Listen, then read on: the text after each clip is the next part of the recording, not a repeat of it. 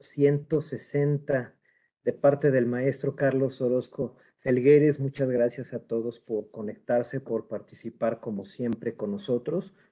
Veo ya la presencia de, de varios participantes. Muchísimas gracias por conectarse. En esta ocasión tenemos, tenemos una invitada de lujo, es una invitada de casa, eh, la maestra Edith Flores Jiménez. Ella cuenta con ya mucha experiencia en cuanto a su experiencia profesional. Desde hace 14 años es colaborador de aquí del Grupo Orozco Felgueres, asesores fiscales, en donde actualmente está a cargo del área jurídica de la firma, fungiendo también como asesor y capacitador, principalmente en las áreas de derecho corporativo, societario, mercantil, fiscal, de propiedad intelectual, protección de datos personales, prevención de lavado de dinero, entre otras especialidades. Ella es licenciada en Derecho, egresada de la Facultad de Derecho de Ciudad Universitaria de la Universidad Nacional Autónoma de México, con una preespecialidad en Derecho Fiscal y también eh, cursó una maestría en Derecho Administrativo y Fiscal en la Facultad de Derecho de la Barra Nacional de Abogados.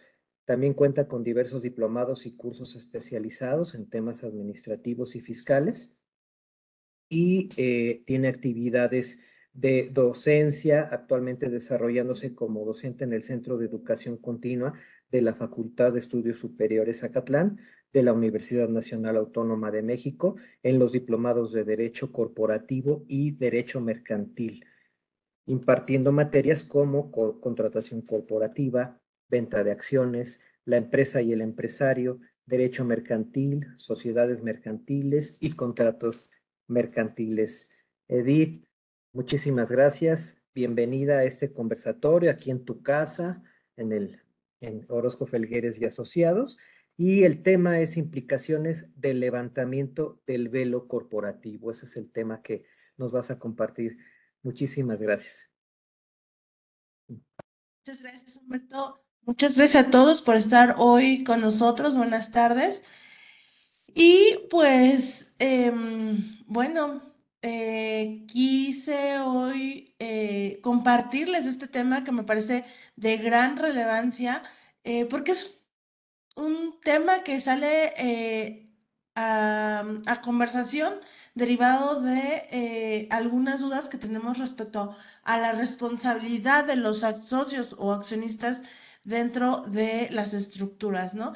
Y son implicaciones que si bien nacen dentro del mundo del derecho civil, del derecho corporativo, trascienden o pueden llegar a trascender al ámbito fiscal, que es eh, en el que mayormente estamos desarrollándonos, ¿no? Entonces, por eso em, quiero compartirles esta pequeña plática, por lo menos para eh, que podamos reflexionar sobre el tema o bien por lo menos nos quedemos con la inquietud de em, de esto por si a lo mejor no lo traíamos en el radar.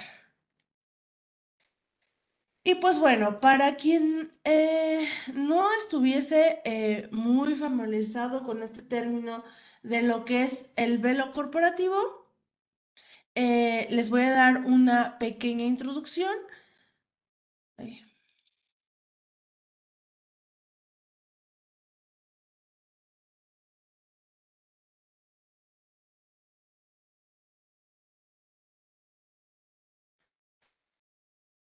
¿Y qué? empezaremos pues diciendo justamente qué es el velo corporativo. En términos sencillos, en términos generales, el velo corporativo es eh, la separación del patrimonio y la responsabilidad de los socios o accionistas del patrimonio y responsabilidad de una sociedad, ¿no? De la sociedad de la que son miembros. Em, está directamente relacionado entonces con la responsabilidad de los socios dentro del negocio contractual, dentro del negocio eh, que fue constituido para un fin eh, económico eh, primordialmente. Y principalmente y por excelencia, pues encontramos aquí a la sociedad anónima, ¿no? Que recordemos dentro, del, dentro de los tipos de sociedades previstas en la Ley General de Sociedades Mercantiles, tenemos a la sociedad anónima, la sociedad de responsabilidad limitada, a eh, la sociedad en comandita por acciones, que si bien ya estas, eh, no es tan común encontrarlas, todavía podríamos eh, encontrar algunas por ahí. Tenemos a la sociedad por acciones simplificada, etcétera, ¿no? Y a las adicionales que podemos encontrar en otros regímenes como la sociedad por, anónima promotora de inversión, la sociedad anónima bursátil, etcétera. Entonces, este eh, velo corporativo pues se relaciona justamente con eso, ¿no? Con la responsabilidad de estos socios o de estos accionistas. ¿Qué pasa?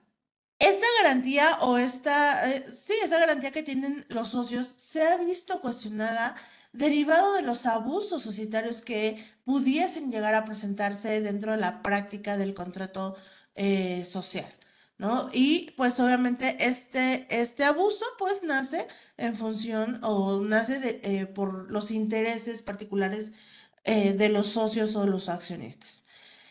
Entonces, em, por este inadecuado uso que se le ha dado al velo corporativo, que justamente, como les menciono, nos permite separar la responsabilidad del socio o de la persona respecto a la responsabilidad de la persona moral, pues ha surgido, se ha planteado ya desde hace algún tiempo, ya con eh, mayor fuerza hace algunos años, eh, crear la, otra figura, ¿no? En este caso, eh, que permita o que dé la potestad de irrumpir con este velo corporativo del que les estoy hablando y así lograr imputar mayores responsabilidades a los socios o accionistas en caso de ser necesario, ¿no? obviamente esto Em, solo en caso, por si las dudas surgiera algún, algún tema de responsabilidad más fuerte.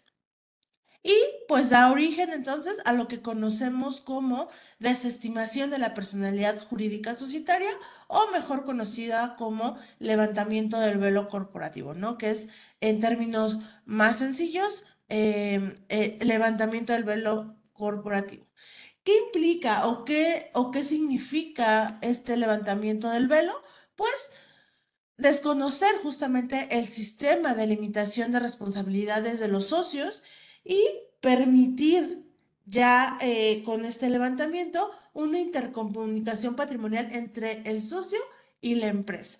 Ya desde ahí yo ya empiezo a em, a cuestionarme los alcances, ¿no? A, cuestionarme las implicaciones que esto tendría eh, en cuanto a, la responsabilidad principalmente en el ámbito fiscal, que ahorita vamos a llegar para allá.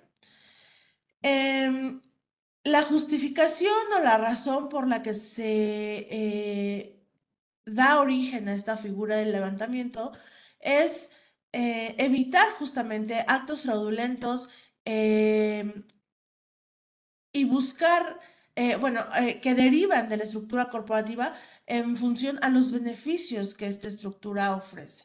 Entonces, todo esto deriva de estos actos fraudulentos, de, esta, de este mal uso a lo mejor de nuestra estructura corporativa y, em, y las implicaciones que han o que llevan o que conllevan a terceras personas. ¿Cuándo se puede dar este levantamiento corporativo? Ojo, aquí estamos hablando todavía desde un aspecto eh, meramente, eh, les digo, desde un tema del derecho corporativo que nace del derecho civil eh, en función a la figura de una buena fe contractual que nos da un principio en el que em, se dan prerrogativas en función a esta, a esta buena fe, eh, pero que nos atañe a que cualquier eh, daño que se, que se provoque, pues tendrá lugar a una reparación, ¿no? Entonces de ahí surge y pues también a este, desde esta parte corporativa, pues nos dice que eh, podrá darse cuando esta sociedad o esta estructura corporativa sea únicamente una pantalla de protección de las personas físicas que a través de esta sociedad realicen algún acto ilícito o bien dentro de un marco de licitud esté en perjuicio de sus acreedores. Eh, y pues, ¿cómo podemos llegar a este levantamiento? Pues a través de un juicio, a, través de un procedimiento judicial que pueda o que dé lugar a prescindir de esta figura del velo corporativo. Entonces, ya aquí nos empiezan a dar lineamientos o nos, empieza, nos empezamos a dar una idea de eh, cómo podemos llegar a esta, a esta, mm, pues a este límite, ¿no? A este límite ya de unir o de, de desconocer esta separación y poder tener un mayor alcance en cuanto a la responsabilidad dentro de las estructuras. Em, esta es una duda que viene muy em, frecuentemente cuando se hace la constitución de las sociedades, siempre se habla o siempre se recomienda una estructura hecha a la medida, ¿no? En cuanto a las obligaciones, en cuanto a los derechos, en cuanto a la mejor temáticas como son transmisión de acciones, etcétera. Em, eh, obviamente todo esto irá en función a las necesidades de, los socios, de los accionistas y de la visión de negocios que se tenga para esta. Entonces, eh, de inicio, pues las sociedades nacen o, surgen con este fin lícito, con esta eh, idea de realizar una actividad lícita y una actividad económica en beneficio de sus miembros. Entonces, em, cuando, bien, cuando, cuando constituimos una sociedad, cuando se tiene una asesoría, pues una de las primeras preguntas que se tiene es qué implicaciones va a tener mi participación dentro de esta sociedad, ¿no? Y conocemos o es conocido que dentro de la sociedad anónima justamente tendremos una... Em, separación de nuestro patrimonio respecto al de la sociedad, ¿no? Y si habrá que responder por alguna situación, que bueno, de entrada no es la idea, pero si surgiera alguna responsabilidad, pues responderemos hasta el límite de nuestra participación en el contrato social, ¿no? Y eso, de cierta manera, nos deja un poquito más tranquilos, nos deja un poquito más em, a salvo en relación a que, pues, si existe algún problema, alguna contingencia, pues nuestro patrimonio propio estará a salvo. Y entonces es esta figura justamente la que viene a, em, detonar una preocupación, a, visualizar un problema que a lo mejor de entrada no nos planteamos, ¿no? Eh, existe el medio, siempre nos preguntan, eh, cuando hay un crédito fiscal o ya un problema fiscal más em, de mayor importancia, de mayor relevancia a la empresa, hasta dónde va a, poder responder la empresa y si no responde, ¿qué va a pasar? ¿No? Si justamente ya no hay patrimonio, ya no hay eh, forma de responder económicamente, entonces, ¿qué va a pasar? Y siempre se les dice, ¿no? Siempre se dice, se habla en el medio que la autoridad fiscal, en este caso, pues no va, no va a perder o va a intentar llegar hasta las últimas consecuencias para eh, cobrar lo que en, derecho le corresponde. Eh, una, obviamente, una vez agotadas todas las instancias jurídicas correspondientes y dentro de un marco legal em, eh, siguiendo un procedimiento, ¿no? Entonces, em, es aquí donde entra esta figura, es aquí donde debemos analizar sus alcances. ¿Cuál es uno de los principales problemas que ya se ha hablado, que ya se ha abordado, incluso se ha hablado de una mayor normatividad? Es que actualmente en nuestro país no cuenta en la legislación con una definición exacta del velo corporativo y obviamente en consecuencia de su levantamiento. ¿no? Eh, si leemos el Código Civil, si leemos la Ley General de Sociedades Mercantiles, como tal, no vamos a encontrar eh, eh, de forma textual este concepto.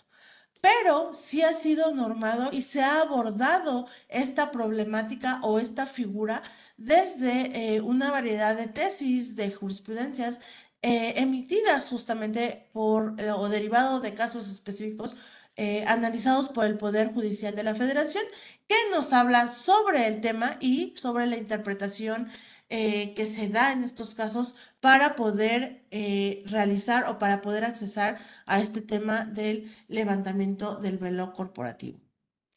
Y pues en primer término aquí les eh, muestro, les enseño un, una, una tesis que emite el Poder Judicial que se titula Levantamiento, em, levantamiento Corporativo eh, y que nos dice en primera instancia que es una herramienta judicial que permite flexibilizar el hermetismo, el principio de hermetismo de la personalidad societaria. Esto es, em, que nos permite acceder a esta parte en la que la responsabilidad de los socios está limitada y que eh, pueden estar usando estas estructuras como una fachada, ¿no? Y nos, nos empieza a dar entrada a decirnos que eh, se va a presentar o se va a dar cuando se advierta que podría incurrirse en algún fraude a la ley o alguna práctica abusiva en perjuicio de terceros, ¿no? Aquí ya eh, entra el carácter eh, que yo les hablaba de un acto fraudulento, de un eh, de una práctica indebida, de una práctica que vaya en perjuicio de terceros. Y obviamente en esa particularidad de terceros queda abierto, queda abierto a terceros, puede ser acreedores, puede ser mm, incluso a lo mejor un tema laboral, pero obviamente en primera instancia lleva mano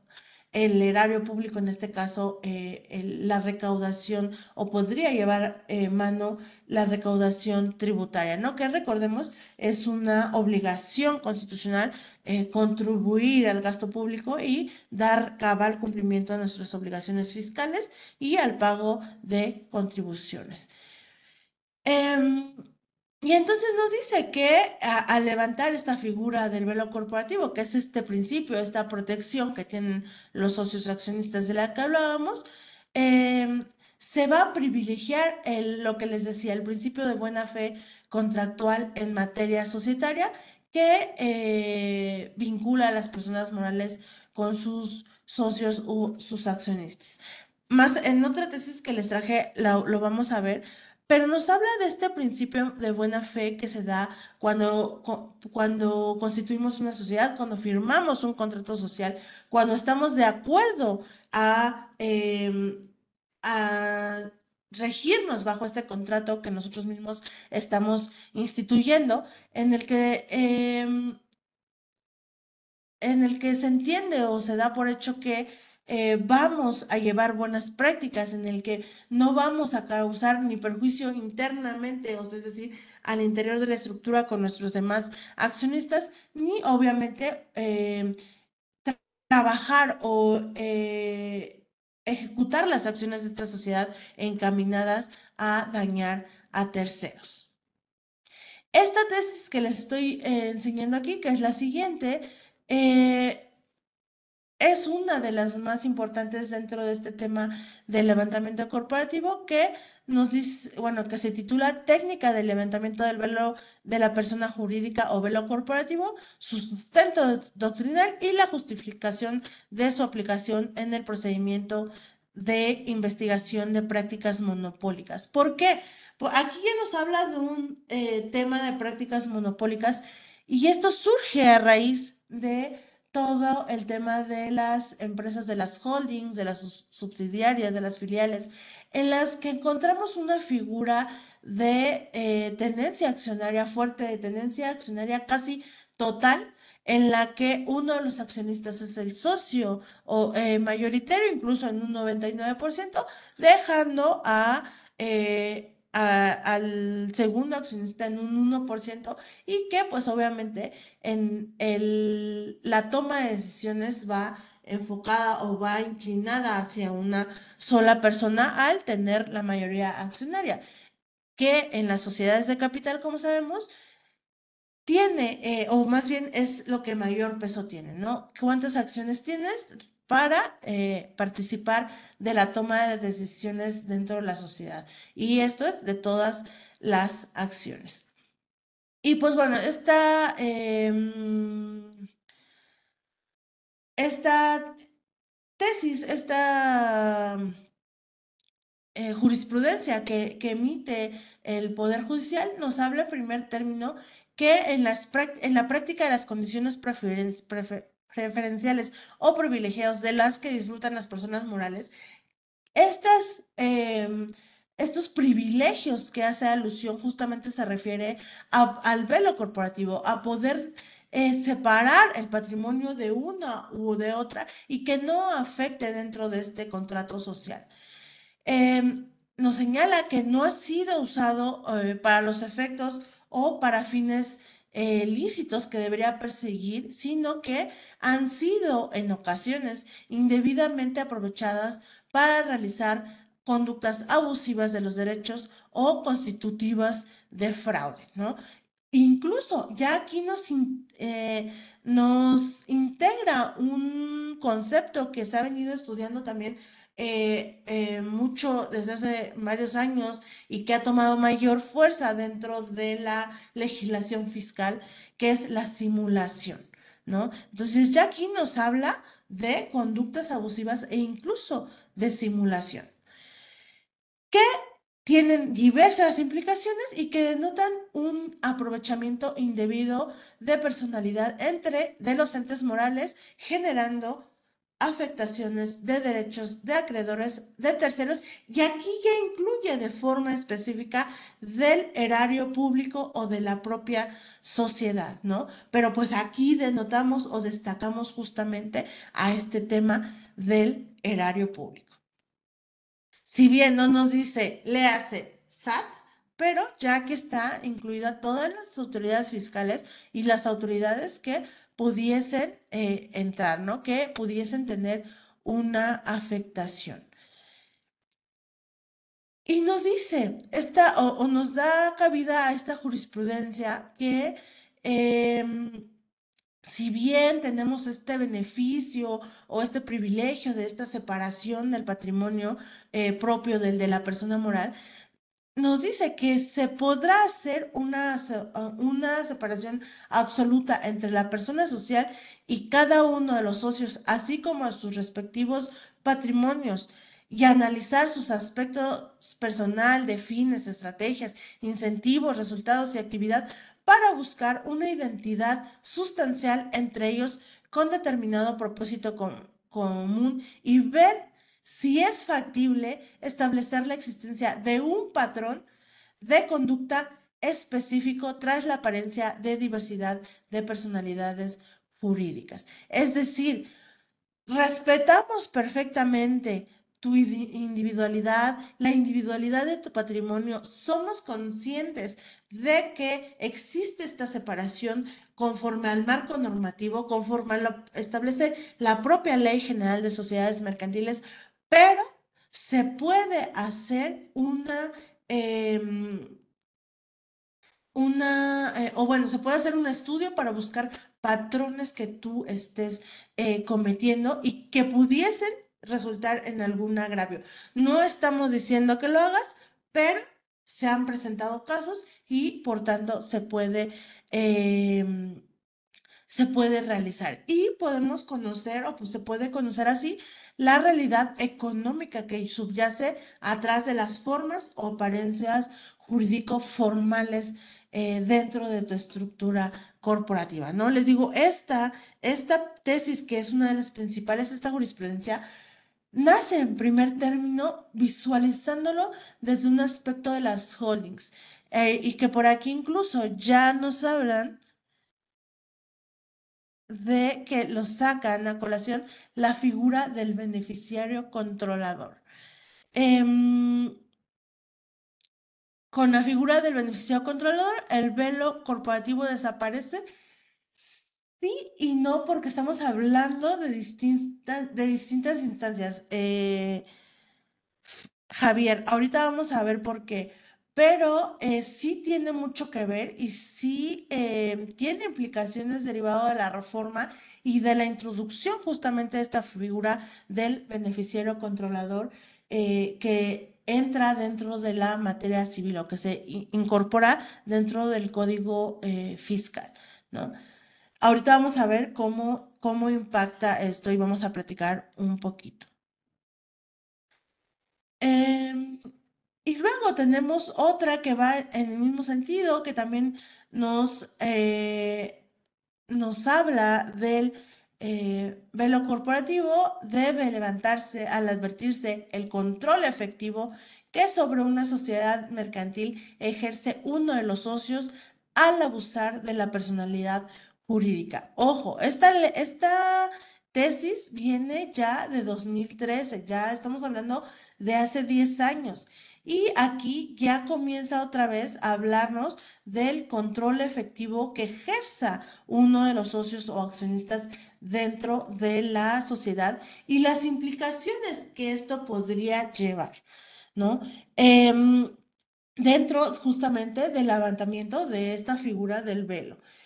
Y nos dice que eh, la desestimación de la personalidad jurídica societaria, que es lo que les decía, mejor conocida como levantamiento del velo, obedece al descubrimiento de una apariencia oculta de una, en una coraza corporativa y que tiene la finalidad de facultar a la judicatura a prescindir de esta ficción de derecho cuando la persona jurídica es una simple pantalla de protección de quienes a través de ella realizan autos en fraude de la ley o en perjuicio de los acreedores.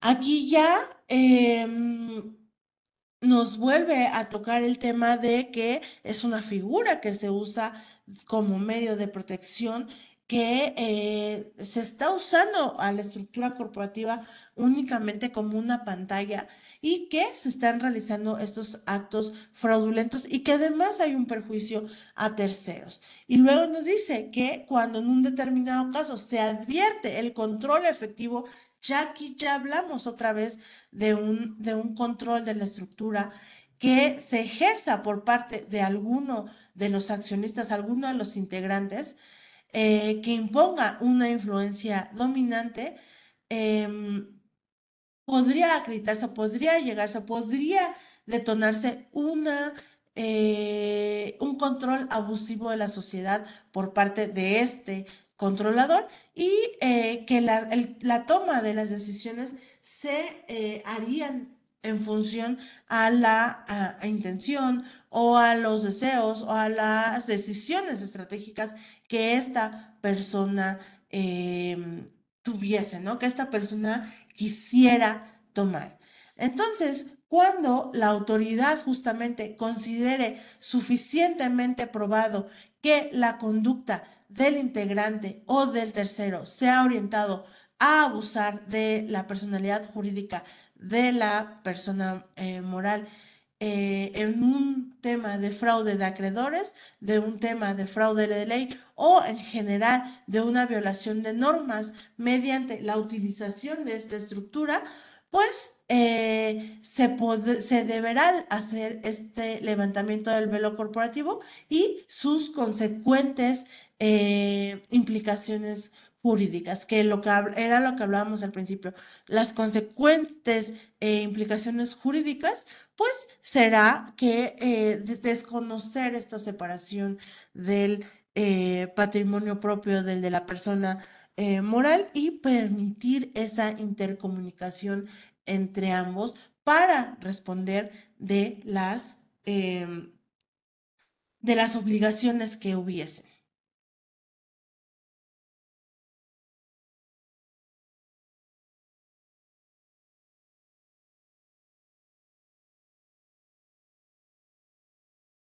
Bueno, estas em, tesis, esta, esta, presentación que contiene básicamente las tesis derivadas de la em, que ha emitido el Poder Judicial en función al velo corporativo, se las podemos compartir sin problema y la mayoría van en esta función o este tenor de decir eh, que cuando hay algún fraude o hay algún...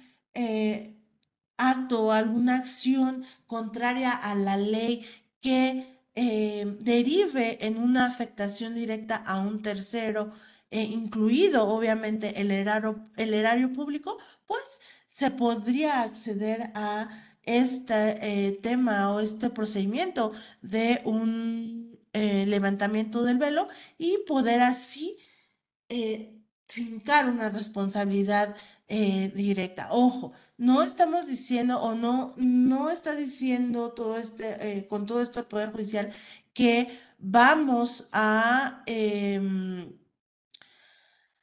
a, desconocer esta separación, a realizar este levantamiento eh, del velo corporativo así nada más porque se nos ocurrió o porque es lo más conveniente para el acreedor, ¿no? Obviamente hay un procedimiento dentro de la materia mercantil que debe seguirse, que debe probarse, que debe acreditarse para que eh, podamos eh, em, realizar o para que se pueda realizar este eh, levantamiento y obviamente no dejar en estado de indefensión a los particulares, ¿no? O, a la propia persona moral.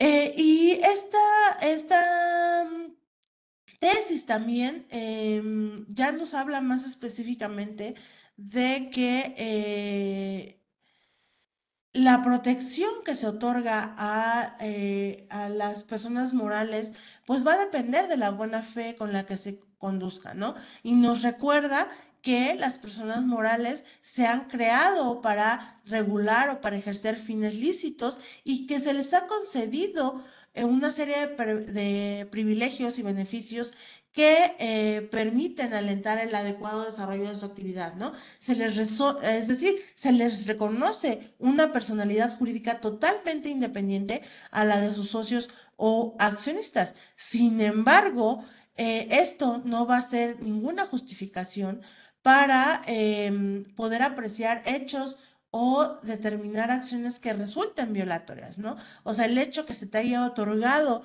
esta em, este beneficio o este privilegio no va a querer decir que no podemos, eh, acceder a este proceso, a esta parte del levantamiento de la coraza corporativa, como también se le conoce. Y pues esto va en función a la afectación que se, que se realicen a acreedores a terceros y vuelve a señalarnos al erario público. Esta también va en función a esto. Mm,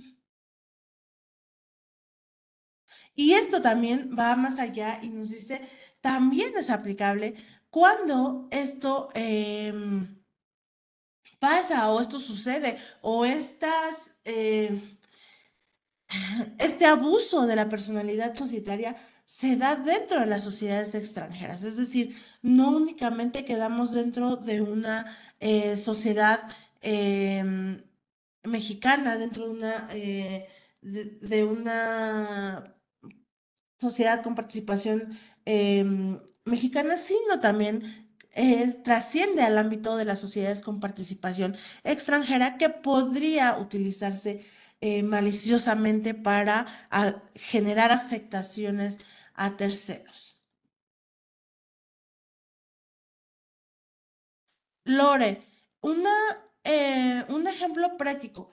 Ya, eh, o la preocupación de este tema viene enfocado justamente a que nos habla de esta eh, desvinculación o de esta intercomunicación del patrimonio de la persona moral con el de la persona física, bueno, del accionista, pues que nos habla de cualquier afectación a terceros y nos incluye específicamente al erario público. Es decir, cualquier tema de, em, en este caso, de afectación eh, a la base, por ejemplo, para la determinación del pago de impuestos, eh, háblese de operaciones, por ejemplo, simuladas, de una afectación ya em, con la existencia de un procedimiento, eh, de una determinación de, la, de un em, de una persona que emita comprobantes fiscales de operaciones simuladas o su contraparte, que es la que los deduce, pues podría inmiscuirse aquí como una práctica indebida, como un daño a un tercero, como el uso de la figura para eh, generar esta afectación al, eh, al erario público y obviamente beneficiarse los accionistas de esta, de esta figura para poder em, realizar malas prácticas, beneficiarse económicamente, llevarse el dinero y entonces eh, quedar a salvo porque su participación no alcance a cubrir su, em, pues el, crédito fiscal o, la, o el daño que se le hubiese causado al fisco federal, ¿no? Es decir, tenemos una sociedad em, en apariencia eh, normal, en apariencia eh, legal, bueno, legalmente constituida, eso no es una apariencia, legalmente es constituida, pero que no tiene un patrimonio con el que responder en caso de una mala práctica, ¿no? Que es mucho lo que ha derivado también en función a todo este tema de operaciones simuladas, que no tienen estructura, que no tienen trabajadores, que no tienen eh, activos, que no tienen nada, pero que sin embargo están operando.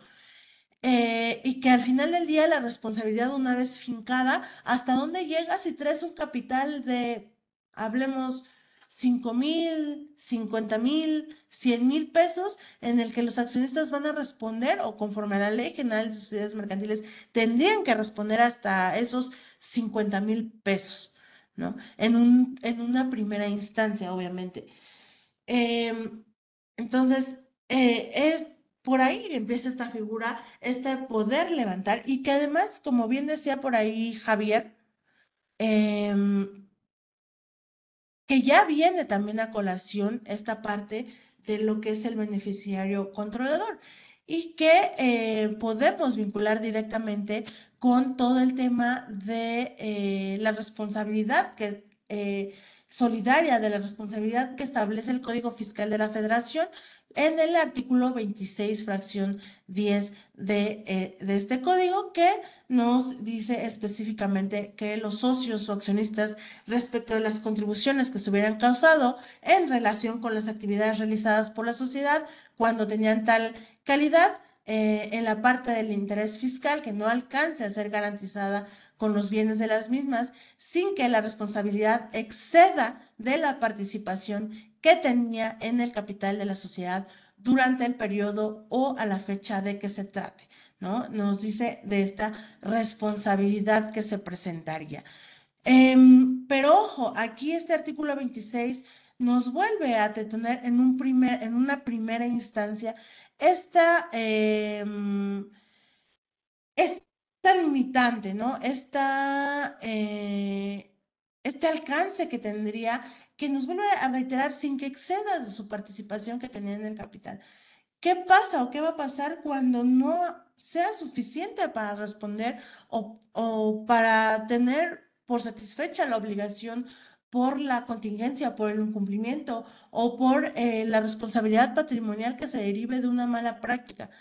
¿No? Porque este eh, artículo 26 nos habla de esta responsabilidad y la fracción 10 de forma más específica nos habla de la responsabilidad de los socios accionistas dentro de la estructura corporativa.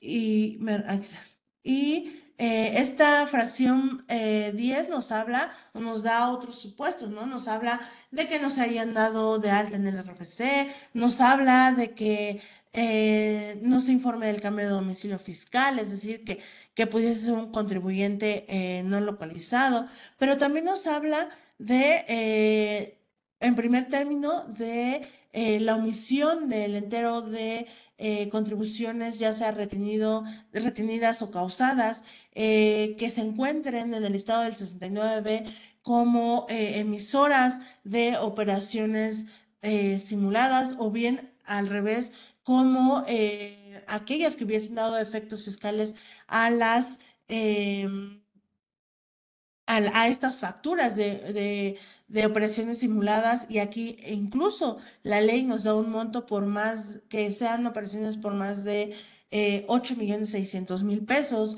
em, que sean aquellas eh, que se encuentren en el listado de... De presunto, bueno, del estado definitivo de haber aplicado o de haber transmitido indebidamente pérdidas fiscales y em, y, nos habla de esta responsabilidad, ¿no? Y nos especifica ya en el penúltimo párrafo de esta disposición, o bueno, de esta fracción específicamente, que la responsabilidad a que se refiere esta fracción únicamente será aplicable a los socios o accionistas que tengan o hayan tenido el control efectivo dentro de la sociedad, ¿no? Eh, y ya volvemos o vuelve a traer a colación, se vuelve a traer a colación todo este tema del beneficiario controlador, todo este tema del control efectivo de la sociedad, eh, de la reforma fiscal o de la inclusión dentro de la reforma fiscal que se tuvo hace eh, unos pocos años todavía. Em, y que toma fuerzas. Pero ojo, ¿a qué viene toda esta reflexión? ¿A qué viene la importancia de este, em, de este tema? Que eh, si bien nace de un beneficiario controlador, si bien nos habla de un beneficiario controlador, las tesis y todo el em, estudio que el Poder Judicial ha hecho de esta figura del levantamiento del velo corporativo no es exclusivo, no nos habla exclusivamente dentro del marco del beneficiario controlador. Nos habla de un procedimiento que se puede dar para desconocer esta separación del patrimonio de los accionistas y de las personas morales cuando haya un perjuicio a los terceros, que la figura se haya usado intencionalmente para em, defraudar, para, para realizar un acto de defraudación, obviamente que hubiese un beneficio para los accionistas y que hubiese un perjuicio a estos terceros. Y este tercero sin duda va a ser el fisco federal. Entonces, la reflexión va encaminada a decir, sí puede o sí hay formas legales en el que la autoridad fiscal, además, obviamente, de todo el marco del normativo del beneficiario controlador, de una responsabilidad, de un control directo o indirecto, control directo, pues es muy claro, es muy, muy fácil determinarse a través de la tendencia accionaria, o un control indirecto, pero podemos llegar a este punto en el que yo eh, develo, yo quito, yo elimino esta coraza corporativa y entonces responsabilizarte a ti, accionista, para que respondas de las obligaciones de la sociedad mercantil, toda vez que eh, hubo alguna denotación de un acto fraudulento y de que la estructura corporativa fue indebidamente utilizada y los beneficios que esta te otorga, obviamente, fue indebidamente utilizado. Entonces, hay que tener em, también en, tema, en el radar este tema que es importante y que va eh, ligado y que tiene o que podría llegar a tener implicaciones dentro de la materia fiscal y que eh, a veces o de pronto olvidamos, que de pronto eh, dejamos de lado em, o no le damos la importancia que tiene. Entonces, sí es una figura importante, es una figura que debemos tener en estudio y que obviamente, les repito, debe de haber un procedimiento, no podemos dejar en estado de indefensión tampoco al contribuyente, se debe seguir, se debe aprobar y se debe eh, alinear todo para eh, poder determinar el perjuicio que se causa al tercero, ¿no? Hablamos en este caso de la autoridad fiscal, pero puede ser en perjuicio de acreedores también, entonces tengamos en cuenta que eh, este, eh, esta vinculación directa entre los patrimonios existe y se puede dar y puede presentarse y, em, cuidar más que nada la estructura y la forma en la que ésta opera. Entonces, em, por eso eh, la importancia del tema, no sé si alguien tenga alguna duda o comentario adicional al margen. Em, respecto a este tema que les digo, muchas veces olvidamos, muchas veces dejamos de lado incluso, em, pero que puede darse y que eh, este procedimiento de levantamiento del velo puede em, presentarse para, pues para compensar o para eh, responder al tercero que estuviese afectado.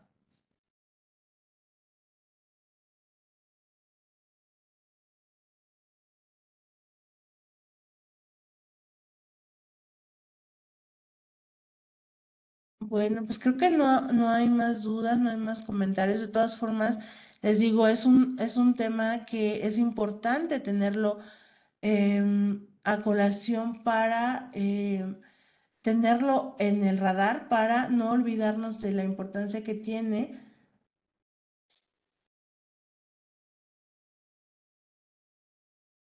Y pues, si no hay más dudas, para mí, por mi parte sería todo y yo les agradecería mucho que pudiesen, que, que hayan podido acompañarnos el día de hoy eh, en esta emisión 160.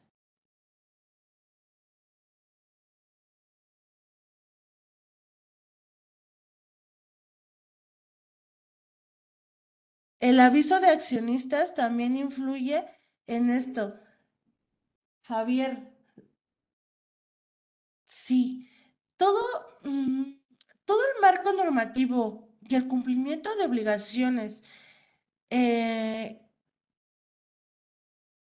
que tenemos hoy en día y que además se va robusteciendo importantemente, tiene una implicación directa, porque obviamente mm, tener la base actualizada de contribuyentes y de miembros de las sociedades es el primer paso, obviamente, para saber a quién vamos a responsabilizar eh, en estas contingencias, en estas situaciones. El aviso de socios y accionistas eh, previsto por el artículo 27 del Código Fiscal de la Federación es el primer paso para poder fincar este tipo de responsabilidades eh, y conocer más allá la estructura. De entrada, obviamente, la autoridad fiscal debería saberlo, debería o más bien ya lo sabe, en la mayoría de las estructuras, con mayor fuerza las estructuras constituidas de unos por lo menos 10 años para acá, en el que ya es obligatorio por el notario recabar RFC de los socios o accionistas, eh, nos piden constancia, nos piden eh, eh, cantidad de documentos, pero con el Em, aviso, la obligación del aviso que surge en, el 2020 y que ya toma mayor fuerza en el 2021, es, es justamente como la autoridad tiene su base de datos debidamente actualizada. Y más hoy en día, porque si últimamente quien haya hecho un envío de socios y accionistas, en un inicio la plataforma de pronto era un poco inestable, un poco confusa, un poco a respecto a las fechas que nos pedían.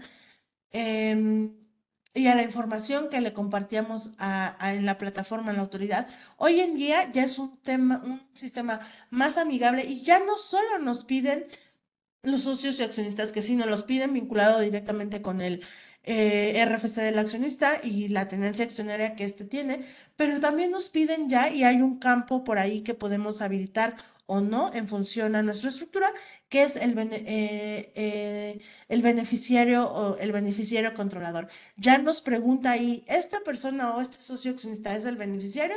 Y ya tú tienes la opción de, de ponerle sí o ponerle no. Entonces, todo esto va en función. En primera instancia se habló de que esta base de datos es para mantenerla actualizada, obviamente, y para el beneficio a las, eh, a la vinculación directa que se puede tener en beneficios, ¿no? Por ejemplo, un reciclo, em, quién puede estar, quién no puede estar, ¿por qué? Pues si, si estás en uno de estos avisos, en automático te va a votar, ¿no? Eh, que no puedes acceder a este, a este, a este régimen.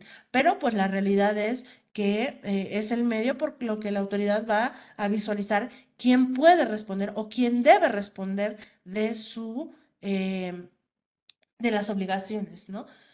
Y pues va encaminado también a todo el tema del beneficiario controlador.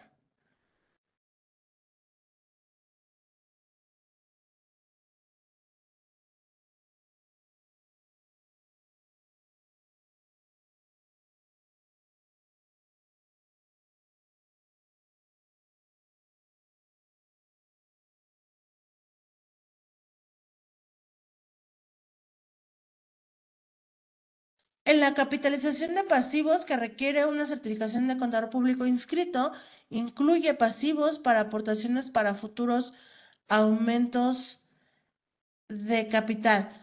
El tema de la capitalización de pasivos o de aportaciones para futuros em, tiene diversas implicaciones y nos podría dar incluso para un curso, una plática específica de las implicaciones que esto tiene, obviamente, eh, en lo que a mí me corresponde, obvio, desde un aspecto jurídico, ¿no? Desde em, la información y la documentación para soportar toda esta parte. y sus implicaciones en cuanto a dónde colocamos específicamente estas aportaciones para futuros o esta, esta capitalización de las que nos habla eh, Javier. Em, pero pues sí va directamente relacionado también con la tenencia y va directamente relacionado con ahí con el control efectivo y las repercusiones que esto tendrá en cuanto a la toma de decisiones dentro de la estructura corporativa. Les digo, todo este tema solo es la puntita del iceberg en el sentido de decir hacia dónde vamos a bajar la responsabilidad em, y qué puede pasar ¿no? En el, en el caso que tú eh, hagas prácticas indebidas.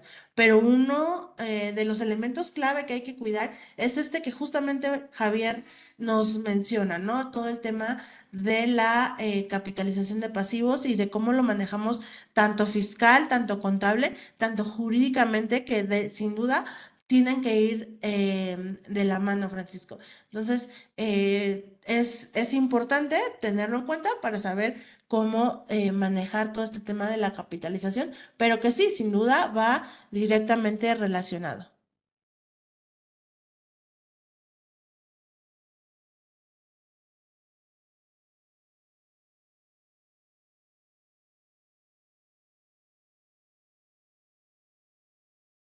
Perfecto, pues bueno, para mí ha sido un gusto el día de hoy estar con ustedes aquí platicando eh, estos temas que muchas veces eh, nos lleva a tener por lo menos algo nuevo en que pensar, algo nuevo en lo que preocuparnos, eh, que siempre, siempre es importante eh, preocuparnos y ocuparnos para dar solución o atención a estos temas. Muchísimas gracias.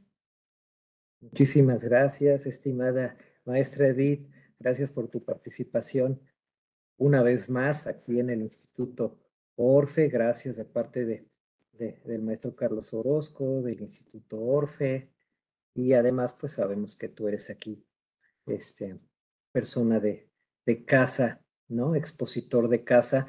Tengo este, eh, voy a compartir aquí en pantalla tu reconocimiento, te lo vamos a, a entregar, pero quiero mostrarlo aquí. Sí. ¿Sí lo ven? Aquí está. Sí, muchas gracias. Entonces ya te lo estaremos entre este, enviando. Y bueno, pues no nos queda más que agradecer a todas las personas que se conectaron, a todos los participantes, a todos los que siempre siguen estas sesiones del conversatorio. Este fue el conversatorio número 160 y bueno, pues esperemos haya muchísimos más. Muchas gracias a todos, gracias Edith, gracias a todos los que se conectaron. Y pues no nos queda más que desearles que tengan una excelente tarde. Nos vemos a la siguiente. Gracias. Nada más antes de que se vayan a la pregunta específica de Luis. Eh, sí, les podemos compartir el material, ya sea que es que no encuentro una opción por aquí para mandárselos por este medio, pero sin problema pueden escribirnos ya sea a los medios del contacto del instituto, que Humberto nos hace favor de de promover, que ya muchos lo tienen. Eh, también lo pueden solicitar por redes sociales sin problemas, o bien eh, muchos ya conocen mi correo, pero para quienes no, me lo pueden pedir sin problemas, se los comparto. Mi correo es edit, como mi nombre, edith f de flores, y el dominio de Orozco Felgueres, que es arroba orozcofelgueres.com, y con todo gusto les comparto este material para que lo tengan ahí, para que tengan en su resguardo las tesis y jurisprudencias más importantes. Entonces, Luis, eh, sin problema puedes eh, pedírnoslos y te lo compartimos con mucho gusto.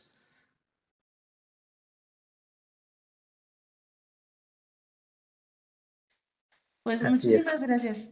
Muchas gracias a todos.